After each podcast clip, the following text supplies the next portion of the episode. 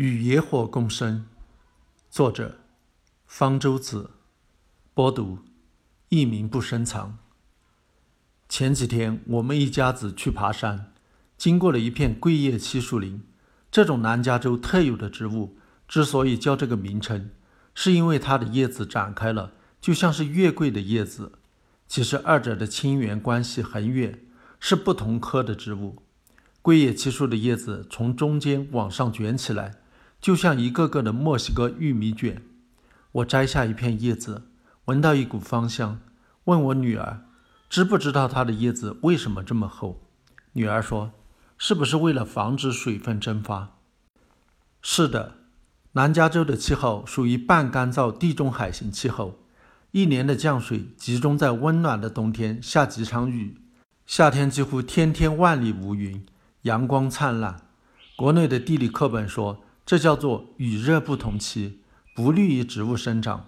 而实际上，南加州有着极其丰富的植物多样性，光是圣地亚哥就有两千四百多种维管植物，是美国所有的郡当中植物种类最多的。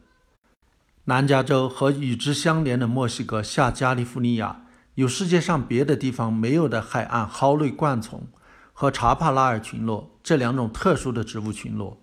桂叶漆树就是这两种群落，特别是查帕拉尔群落的重要组成部分。查帕拉尔是西班牙语的音译，原来意思是矮长绿栎树，用来指加州常绿硬叶灌木丛这个特殊的植物群落。要成为这个群落的一员，就必须适应干旱的环境，度过干燥的夏天，熬到有雨的冬天。它们的叶子是硬的。因为里面含有木质素，这样叶子就不会因为脱水而枯萎。它们的叶子往往比较小，表面积因此也小，减少了水分的丧失。它们的叶子是竖起来的，或者像桂叶漆树一样是卷起来的，减少了被阳光照射的面积。它们的叶子比较厚，上面覆盖着一层蜡或者树脂，避免水分的蒸发。而且，它们往往含有挥发性油。其作用也是为了避免水分蒸发，但是即便如此，它们的叶子和茎还是比较干燥的，再加上树枝、挥发性油都是易燃物，所以遇到火很容易燃烧。要燃烧，首先要有火源，自然界也有火源，例如火山爆发，更常见的是闪电。所以，即使没有人为纵火或者失火，查帕拉尔群落也时不时的会被闪电击中，迅速的燃烧起来。这种天然野火通常发生在夏天。如果一片查帕拉尔群落生长的时间很长了，例如有几十年了，长得非常密集，积累了很多枯枝落叶，也就有了特别多的燃料，燃烧的时间也就会很长，甚至烧上几个月。桂叶期树林尤其容易燃烧。有人测量过。在几种查帕拉尔群落的植物中，桂叶漆树积累下的枯枝落叶是最多的。不管怎样，植物地上的茎叶最后烧光或者基本烧光了，桂叶漆树受损尤其严重，往往百分之百被烧光。然而被烧掉的只是地上的部分，桂叶漆树还有地下部分，地下茎和根。它的根扎得很深，能够深入地下十几米。它的地下茎非常粗大，直径能够达到一米左右。桂叶漆树把光合作用产生的淀粉储存在地下茎和根里，一旦地面部分被火烧掉了，这些储存的淀粉就开始为发芽提供养料。在火烧过的十几天后，大约四分之一的地下茎就会长出新芽，灰烬为它们提供了肥料，让它们快速生长。在几个月后。冬天的雨水降临的时候，所有的地下茎都已发芽，而那些发芽早的，这时候已长到一米多高了。可见桂叶漆树并没有被烧死，而是获得了新生，而且还产生了新的一代。新的一代当然是来自种子。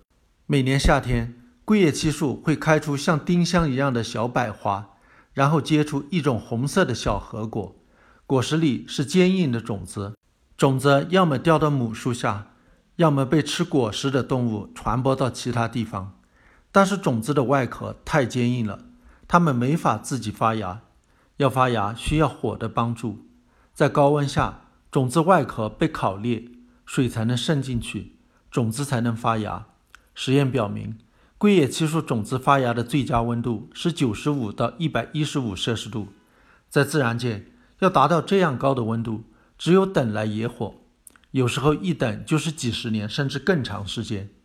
在每棵桂叶漆树下的土壤里，都密密麻麻地隐藏着历年生产的种子，它们休眠着，等着野火把它们唤醒。在大火过后，种子才发芽，有着很好的生存优势，因为地面的植物都烧光了，新苗才能接触到阳光和雨水，才能茁壮成长。查帕拉尔群落的一个特点是长得非常密集，树下难见阳光，如果不经火烧。即使有种子发芽，也没法成长。所以，桂叶漆树不仅不怕火，而且欢迎火。没有火，它们的下一代不会发芽成长。桂叶漆树那些易燃的特点，也许不完全是防止水分蒸发的副产物，而是为了把火勾引来而进化出来的。有人研究过，桂叶漆树叶子的分布很适合把火引到树干，真正是引火烧身。并不只是桂叶漆树才不怕火，甚至欢迎火。查帕拉尔群落的其他植物也有类似的特点，它们或者会在大火烧过之后由地下茎发芽，或者它们的种子要在火或者烟的刺激下才能发芽，或者像桂叶漆树一样，二者兼而有之。还有的植物以更为奇特的方式来适应火。加州有一种叫做主教松的松树，它结出的松果里种子是密封着的。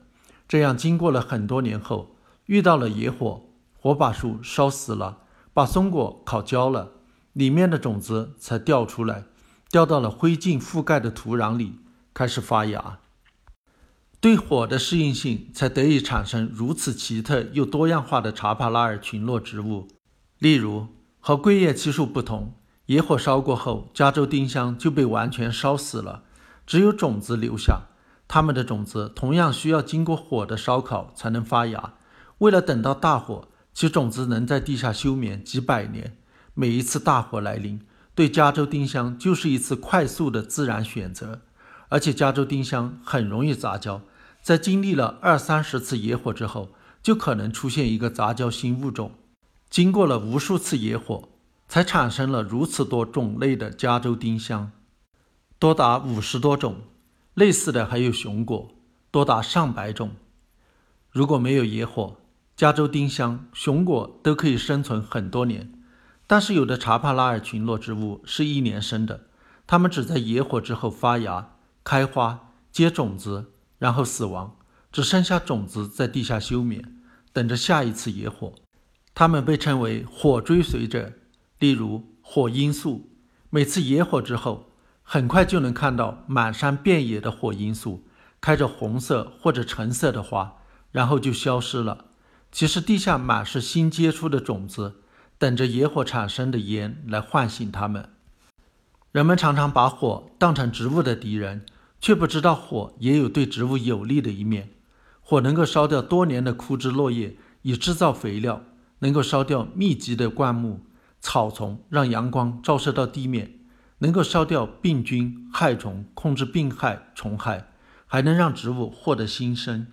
但是在以前，美国护林员对野火采取的是零容忍政策，哪怕是由闪电引起的天然野火，也要迅速将其扑灭。然而，野火是不可能永远不发生的，一旦发生，累积多年的燃料烧起来，后果会更为严重。而在南加州，由于过度开发，人们就在查帕拉尔群落旁边居住、生活、工作，经常发生人为的纵火、失火。和天然野火通常发生在夏天不同，人为野火通常发生在秋天。秋风肆虐，火势凶猛，难以控制。所以近年来，加州的野火经常大的成为世界新闻。查帕拉尔群落虽然对野火有一定的适应性，但是也是有限度的。如果野火持续的时间太长，火势太猛，温度太高，地下茎也会被烧焦，没法发出新芽。如果野火发生的太频繁，例如十几年就来一次，上一次的野火之后，查帕拉尔群落还没有恢复，就再来一次野火，那么查帕拉尔群落就会消失，而被入侵的荒草代替，变成了草地。随着南加州人口越来越多，而且随着气候变暖，南加州的野火越来越频繁，越来越凶猛。已经与野火共生数百万年的查帕拉尔群落，却怕起火来，正在逐渐消失。